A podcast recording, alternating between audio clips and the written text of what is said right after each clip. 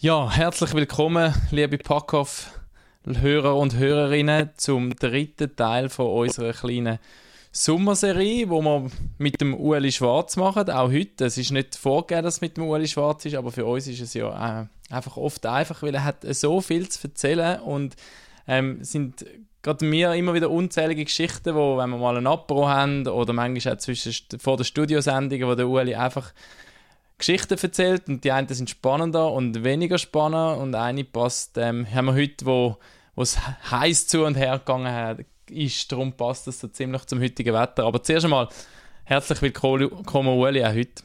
Hallo zusammen. Hoffentlich ist das mal eine Geschichte, die wir ein bisschen spannender finden. Ja?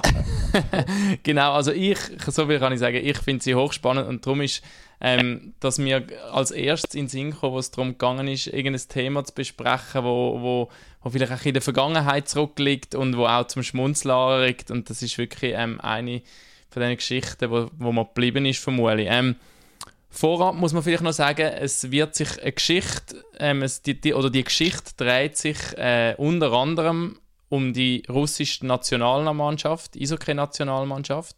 Und äh, uns, ist, uns ist es sehr wichtig, mir und Muli, um jetzt quasi zu sagen, es soll nicht eine Glorifizierung von der russischen Nationalmannschaft sein, es soll aber auch kein Bashing sein, ähm, aufgrund von der aktuellen Situation in, in, in der Ukraine und in Russland. Es soll einfach nüchtern eine Geschichte sein, wo die, halt die russische Nationalmannschaft involviert war, wo aber, ähm, ich weiß nicht, hat man sie schon mal gehört, Uli?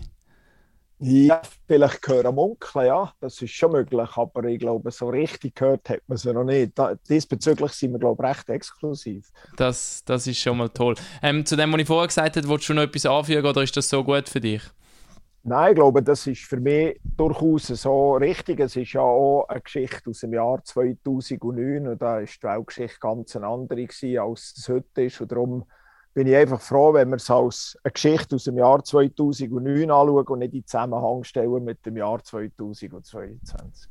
Das klingt doch gut. Also 2009, alle, die ähm, ein bisschen Hockey verrückt sind, äh, können sich vielleicht schon vorstellen, was, um was sich dreht. Und zwar um die Heim-WM 2009, damals in Bern und in Kloten, genau.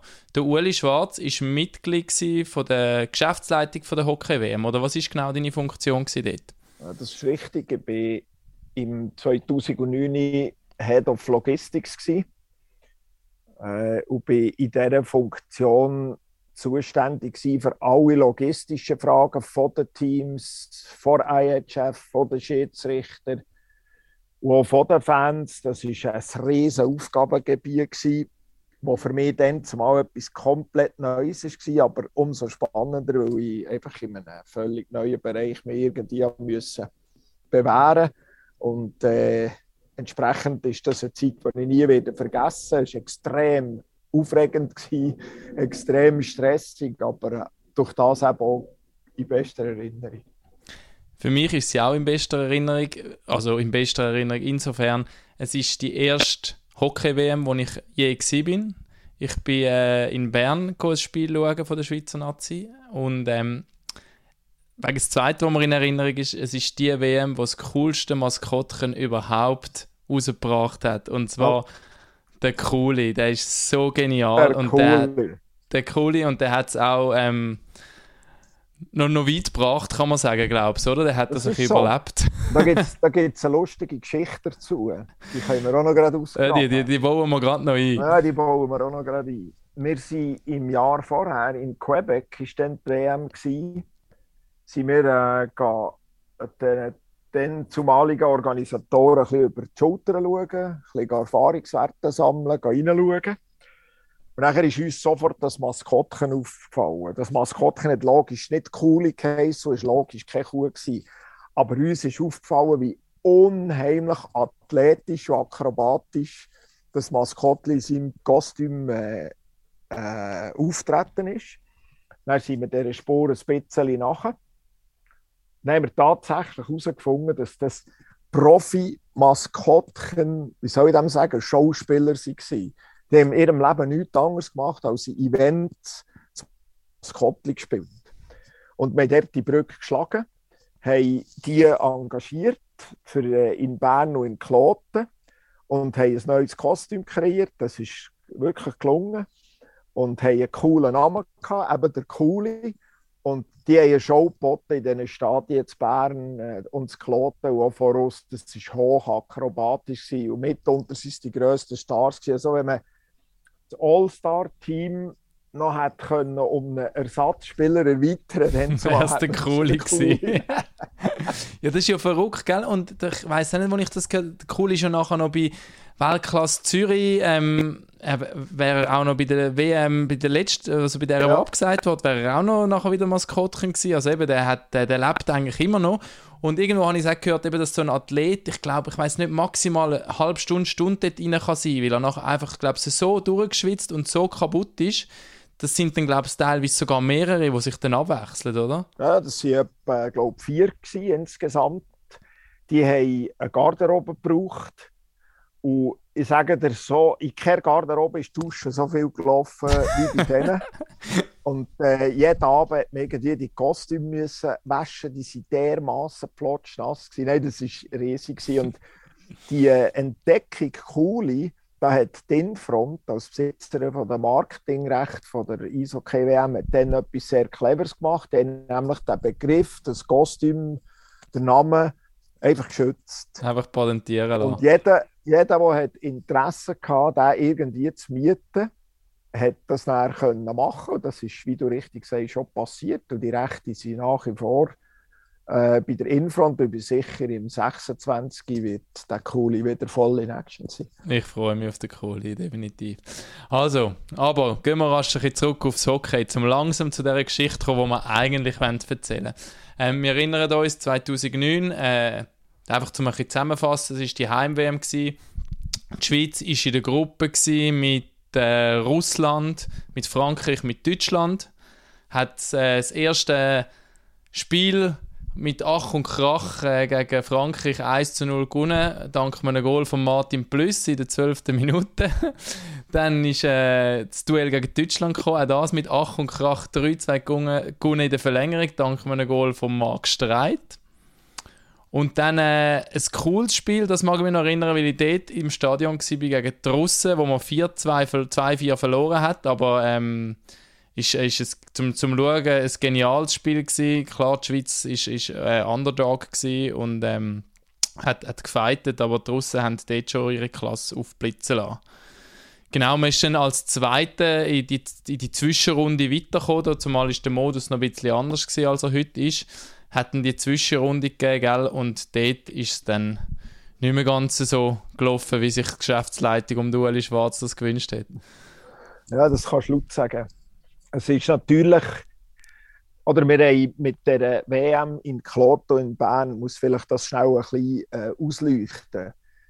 Die Stadien haben extrem viele temporäre Bauten notwendig gemacht, damit man das Turnier mit 16 Mannschaften hat in der Schweiz durchführen Und temporäre Bauten kosten extrem viel Geld. Und wir haben einen massiven Druck gehabt, dass wir einfach auf 300.000 zahlende Zuschauer über das ganze Turnier kommen, für Break-Even sicherzustellen. Und mit dem Modus, wo du jetzt gesagt hast, dass in zwei, drei fatalere Sachen passiert, zum Beispiel sind die Deutschen und die Österreicher gar nicht in die Zwischenrunde gekommen. Und Nachbarländer bringen sowieso immer Fans. Die Deutschen sind sogar abgestiegen in diesem Jahr. Und die Publikumsmagneten Österreich, Deutschland, die sind schon nach der Vorrunde eigentlich wie weg gewesen. Und nachher ist es zu dieser Zwischenrunde gekommen, wo die Schweiz ausscheidet. Das war ganz schlecht für das äh, Publikumsaufkommen.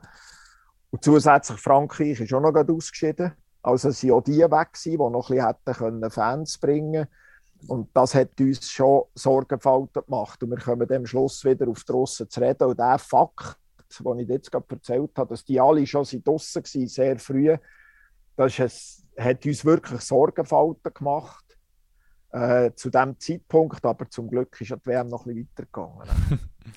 Genau, vielleicht noch als, ähm, zum Schweizer Team zu sagen, es war auch die letzte WM von Ralf Krüger. Er hat nachher noch, äh, glaube die Olympischen Spiele in Vancouver noch, noch gemacht und ist dann quasi, ähm, hat dann aufgehört nach nachdem dass er eben schon im 98 die WM die letzte WM vorher, wo mal in der Schweiz war, äh, Coach war, dort ist also wirklich so auch ein bisschen eine grosse Ära zu Ende gegangen und ähm, eben, ich weiss auch noch die Enttäuschung, die nachher äh, wirklich so ein bisschen war, weil man hat sich einiges gehofft, weil im 98 bei der Heim-WM hat man, hat man dort brilliert, ist ins Halbfinale gekommen, glaube ich, ja, oder? wenn ich das noch richtig ja. im Kopf habe. Und hat natürlich so ein auf einen ähnlichen Exploit gehofft und umso mehr ist dann so ein bisschen die, die Enttäuschung aus Schweizer Sicht gesehen. Ja, es hat ja dort auch noch so die Geschichte gegeben, wo er sich in einem Interview so ein bisschen zwiespältig geäußert hat und vom sogenannten Heimnachteil geredet hat. Und äh, das ist sicher ein Interview, Ralf Verzeimers wird per Zufall zulassen, ist, wo er in dieser Form sehr wahrscheinlich nicht mehr das zweite Mal äh, würde geben. Das ist ihm nicht sehr hoch angerechnet worden und hat doch einfach zu gewissen Kontroversen geführt. Dann zumal. Genau, und das Turnier ist weitergegangen. Äh, Viertelfinal, die Russen, die USA, Kanada, Schweden hat sich durchgesetzt. Dann im Halbfinale haben die Russen die USA rausgehauen, die Kanadier haben die Schweden geschlagen und dann ist es zu dem Final gekommen, Russland gegen Kanada. Eigentlich ein Traumfinal, weil auch die Kanadier haben ein sackstarkes Team dort dabei gehabt mit, äh, ich bin vorher noch mal rasch ein durch, durchschauen, Stamkos, Jason Spezza war dabei gewesen, in seiner, in seiner Höhe, in, seiner, im, in seinem High von der Karriere quasi, äh, quasi. also die haben wirklich ähm, ein Bombenkader dabei gehabt. Auch die Russen, wobei dort habe ich jetzt die einen Namen schon nicht mehr kennt, muss man sagen, aber auch ein Kowalczuk war dort natürlich dabei Radulov, glaube ich, ähm, auch ein paar grosse Namen, aber jetzt rein vom Kader her hätte die äh, Kanadier also auch können gewinnen, müssen wir wahrscheinlich sagen. Ja, das ist ja so, aber es ist halt einfach so gewesen, oder man muss, muss wissen, die Russen sind als Titelverteidiger von Quebec nach Bern gekommen. Sie war schon das Jahr vorher wirklich extrem gut gewesen, Coach vom Slava Bikov und die Mannschaft hat wirklich eine fantastische spielerische äh, Kultur entwickelt und hat einfach Einzelkönner gehabt, wie eben zum Beispiel der Kowalczuk, der einfach Differenzen können, können machen. Kowalczuk hat, glaube ich, mit 14 Scorerpunkten ist er ganz vorne gewesen. Er ist MVP geworden, bester Stürmer auszeichnen und der ist wirklich überragend gewesen. Jetzt vielleicht aber noch ein Wort zu den Kanadier, du hast ein paar Namen genannt, aber da gibt es eine ganze Reihe. Das war zum Beispiel Drew Doughty, der heute ein mhm. absoluter Superstar ist, der dann als junger Verteidiger kam. Dann hat es aber ganze Haufen Spieler gehabt, die später in unserer Liga mal eine Rolle gespielt haben. Dan Heatley bei Bern, Derek Roy, SCB auch, Joel Kwiatkowski bei Fribourg, Martin Saint-Louis der später mal in mhm. Lausanne gespielt hat. Jason Spess, hast du gesagt, hat auch mal in der Schweiz gespielt. Aber dann ist auch ein gewisser Scotty Abschall ist in diesem Team gewesen, der später mal für kurze Zeit in Ambri auftaucht ist. Und mit dem Ski Weber Ski Weber, einer der besten Verteidiger nachher auf der Welt. schon im All-Star-Team Und äh, rein von den Namen her, von der Affische her, ist das ein absoluter Wahnsinnsfinal gewesen. Wir müssen vielleicht auch noch sagen, dass die Russen die haben auf dem ganzen Weg bis ins Finale genau ein Pünktchen abgegeben. Und zwar haben sie im Zwischenrundenspiel, das Match vergesse ich nie mehr, haben sie gegen Schweden 6-5 gewonnen. Es war eine riesige Show, ein riesiges Spektakel. 5-5 nach 60 Minuten hat die Russen gleich gewonnen. Aber also die Russen sind eigentlich umgeschlagen in das Finale gekommen und sie als Titelverteidiger in das Finale gekommen und haben wirklich das Publikum absolut begeistert. Jason Spezza hat den Kanadier in den Front geschossen, dann hat äh, ein Russen ausgeglichen und der Game Winner dann in der 35. Minute vom Radulov. Und dann haben sie das zweite Mal in Folge, oder? Oder haben sie sogar 2007, nein, dort haben sie, glaube ich, nicht gewonnen. Glaub Auf jeden Fall. Ähm, nach, nach Quebec in dem Fall sind sie Weltmeister geworden und dann hat der riesen Sausen angefangen, oder? Sie hat eigentlich vorher angefangen. Sorry, wenn ich nicht rede. Schon gut. Jetzt komme ich nochmal auf die Fansorgen zurück, die wir hatten. Genau. Durch das, dass die Russen dermaßen brilliert haben und sich ungeschlagen für die Viertelfinale qualifiziert haben, ist ein richtig gehendes russisches Fieber über Bern hergezogen. Ich wohne in der Nähe vom Flughafen Bern-Belp Und du kannst dir nicht vorstellen, was dort in diesen Tagen für einen Verkehr aus Russland geherrscht hat. Es sind x Privat-Chartermaschinen gelandet in diesem Bern-Belp. Man hätte können meinen, wir sind London Heathrow am Mittag um 12 Uhr. Das war ein Betrieb, wie man hier in Bern noch nie kennt hat. Jeder Taxichauffeur, der irgendwie können an den Flughafen fahren hat sich die Hände gerieben und hat die Russen dort abgeholt. Und Bern ist geflutet worden. Wirklich geflutet. Und bevor wir jetzt auf das Team, auf den Sieger kommen, zu reden, bleiben wir noch schnell bei diesem Faktor. Wir haben plötzlich wieder Billets verkauft wie wild. Die Russen haben alles aufgekauft. Wir haben ganz viel Hotelkontingent, wo wir natürlich vorreservieren vor der WM, wo aber plötzlich weder von Deutschen, noch von Schweizern, noch von Franzosen, noch von Österreichern, noch von Finnen, die sind auch schon draus gewesen, noch von Letten sind auch schon draus gewesen. Alle, so die mit höherer Fankultur, sind alle weg gewesen. Und wir hatten riesige Bedenken, gehabt, dass wir jetzt auf extreme Annulationskosten bleiben hocken und zusätzlich zu wenig Tickets verkaufen. Aber das ist alles völlig egal gewesen. Die Russen, die haben alles gekauft. Der Preis hat keine Rolle mehr gespielt.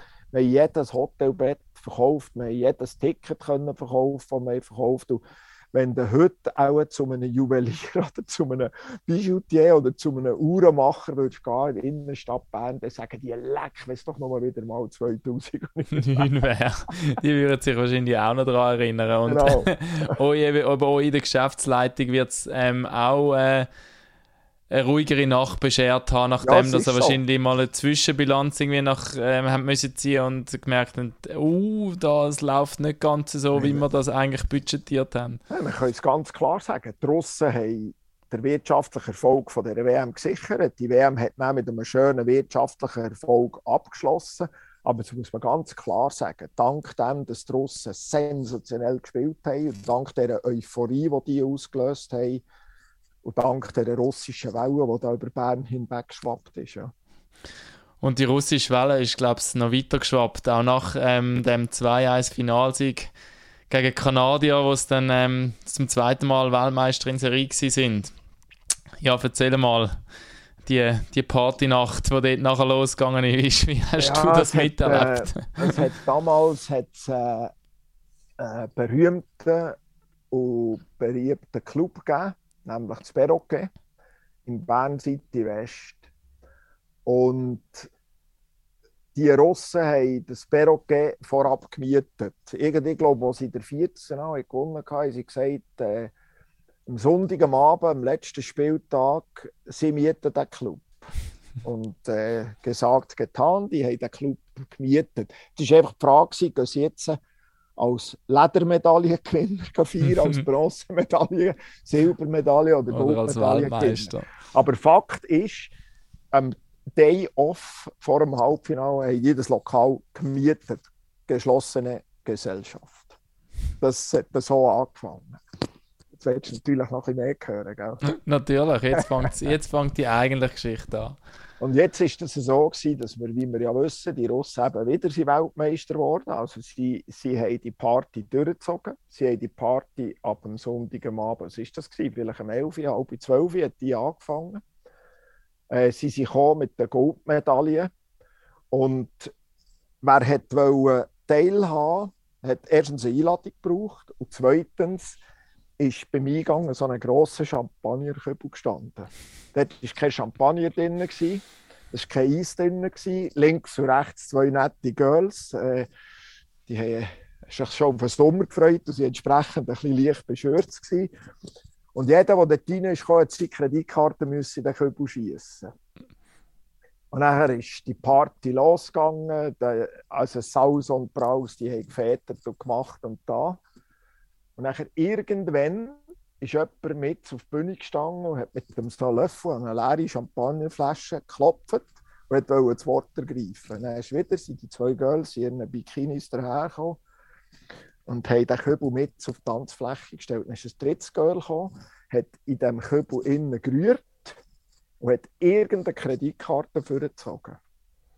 Derjenige an sich, was seine Kreditkarte war, hat die ganze Salsa müssen zahlen. Es war ein recht sechsstelliger Betrag. Und äh, Ja, irgendeiner ist ein bisschen bleich geworden, aber die russischen Spieler. We we weißt du, wer das war? Ich weiß nicht mehr. Du weißt das es weiss nicht. ich nicht mehr. Ich weiß nur noch, er ist relativ bleich geworden, aber hat es mit einem Lächeln quittiert, weil das ist bei denen in Salär, glaube ich, nicht, so eine Rolle gespielt. nicht so eine Rolle gespielt. Also nicht russisches Roulette, sondern äh, Kreditkartenroulette, wo man dem, glaube ich, so Genau. sagt. Ja. Also die Russenwelle ist selbst bis in die Untergründe von der bernischen Kabarett voll durchgeschlagen. Aber jetzt gleich noch, haben also nur die Spieler ihre Kreditkarten abgegeben oder einfach alle, die dort rein haben wollen? Ich glaube, es sind nur die Spieler. gewesen, Sind nur die Spieler erinnere, ja. Also du bist ja auch drin und du hast deine Ah, Kreditkarte ja, nicht dort reingelegt. ich durfte schnell ein Auge werfen, aber ich habe mich dort sehr zurückgehalten, weil das ist weniger für mein Portemonnaie abgelaufen ist. Ja, ich kann es mir vorstellen, das wird eine ziemlich dekadente Geschichte sein, was dort abgelaufen ist.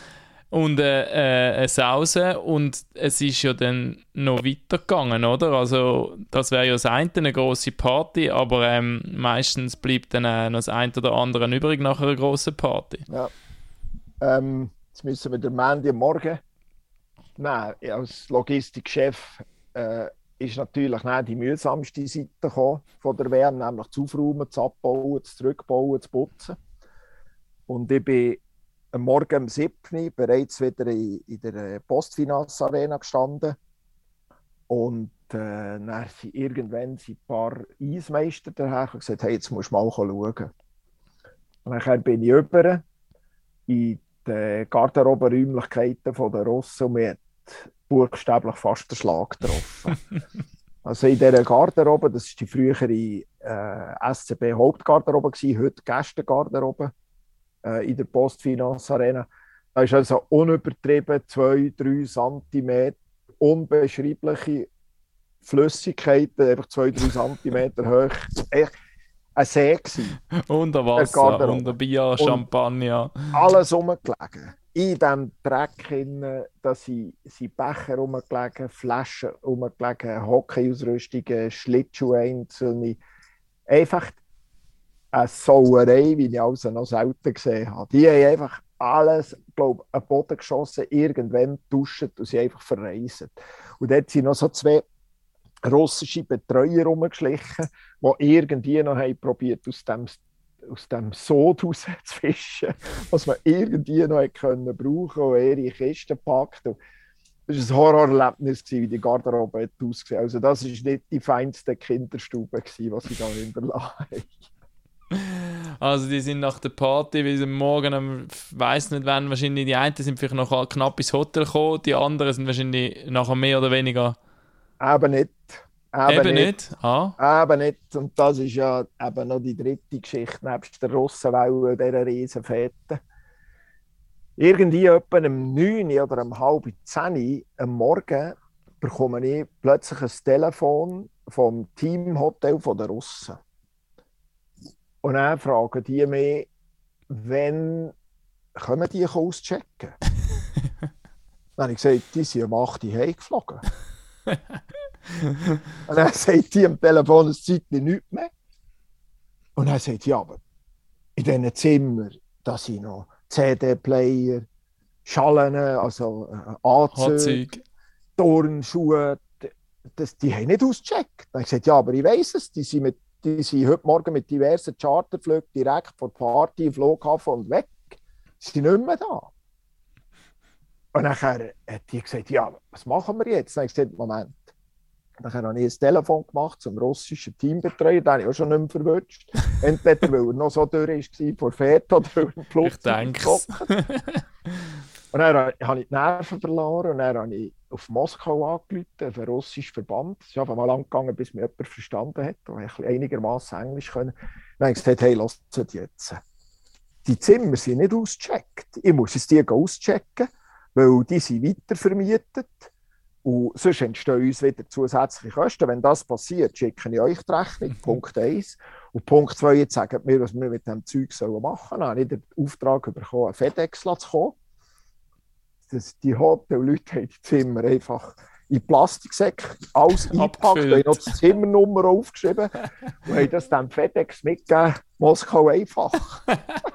nie mehr etwas Und gehört. weg. Nie, nie mehr etwas Nie mehr etwas gehört. Man weiß nicht, ob es angekommen ist, was sie mit dem Also, gemacht haben. Die, die, die sind einfach Party, bis sie um sie waren, dann wieder einfach irgendwie auf den Flughafen gebaut und in alle Himmelsrichtungen verschwunden, aufgeräumt null, Zimmer geräumt null. Das ist die Geschichte von 2000. Es ist grandios, wirklich. Und der Ueli Schwarz war nachher nur noch froh, gewesen, wo das Zeug in diesem FedEx-Wagen äh, drin war und die Spuren ist, von der Russen ja, weg. Das, das ist so, aber oder, das ist jetzt so eine Geschichte, wir haben am Anfang gesagt, wir wollen nicht nichts glorifizieren und wir wollen nichts bashen ich bin dann halt gleich als angefressener, passionierter Hockey in allererster Linie halb begeistert gewesen, wie die Hockey gespielt mhm.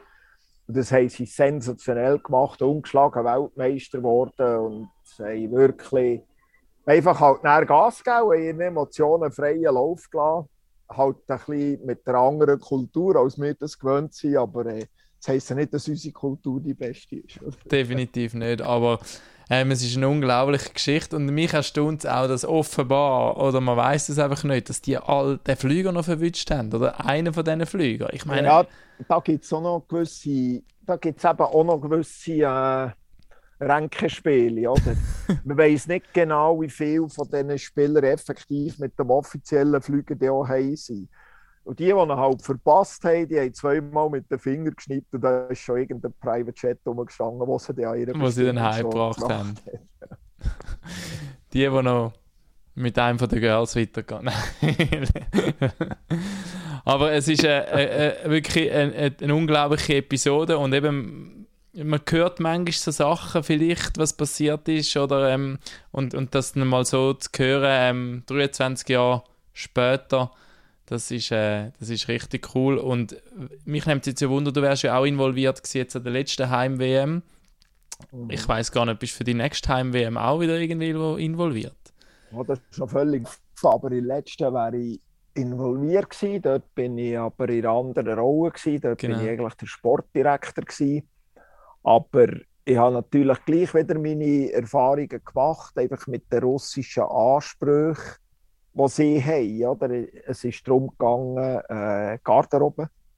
Äh, sie als einer der Erstplatzierten der Weltrangliste haben sehr früh können wählen, welche Garderobe das sie wollen. Und in Zürich hat man das alles mit einem Containerdorf in der, in der Halle, in der Züspa-Halle hat man das aufgebaut. Und wir haben einfach eine gewisse Grundausstattung gestellt, haben aber jedem Team genügend Platz zur Verfügung gestellt und eigentlich freigelassen. Wenn sie mehrere Räume wollen, dann können wir die Containerlösung grösser machen, aber auf eigene Rechnung. Und das war halt wie immer, was wir als gut empfunden haben, für alle haben die Russen quasi als gar nichts empfunden. Und die haben jeden Quadratmeter, jeden Meter, Höhenmeter, den sie irgendwie können, haben sie ausbauen mit äh, zusätzlichen Einrichtungen und, und, und äh, Container-Vorrichtungen und, und, und wohlverstanden alles auf Rechnung vom russischen Verband, aber die haben keine Franken gescheucht, für ihre Spieler einfach die bestmögliche Lösung zu machen. Sie haben ja das äh, offizielle Teamhotel nicht akzeptiert, das wir ihnen zugestellt haben. Sie sind kurzerhand ins Dolder, wo wir ja wissen, dass das eines der teuersten Etablissements ist Stadt. Und haben einfach sich im Dolder einquartiert gegen, gegen Übernahme der Mehrkosten, aber Geld hat, glaube um 20 nicht so eine Rolle, Rolle gespielt. ja, die bescheidensten Gäste sind draußen wahrscheinlich nicht, aber ähm, ja, eben, wie gesagt, wir wollen das nicht werten. Es ist so, wie es ist und ich bedanke mich herzlich bei dir, Ueli, dass du die Episode da erzählt hast. Ähm, auch wenn ich sie das zweite Mal schon gehört habe, ich habe dir sehr gerne zugelassen. Bitte gerne. In dem Sinn wünsche ich euch da draußen allen einen Sommer, äh, schönen Sommer. Das ist Teil 3 von unserer Sommerserie und dann äh, sollte es nächste Woche noch einen vom Lars geben. Sind wir gespannt. In dem Sinn, pack auf. Tschüss zusammen.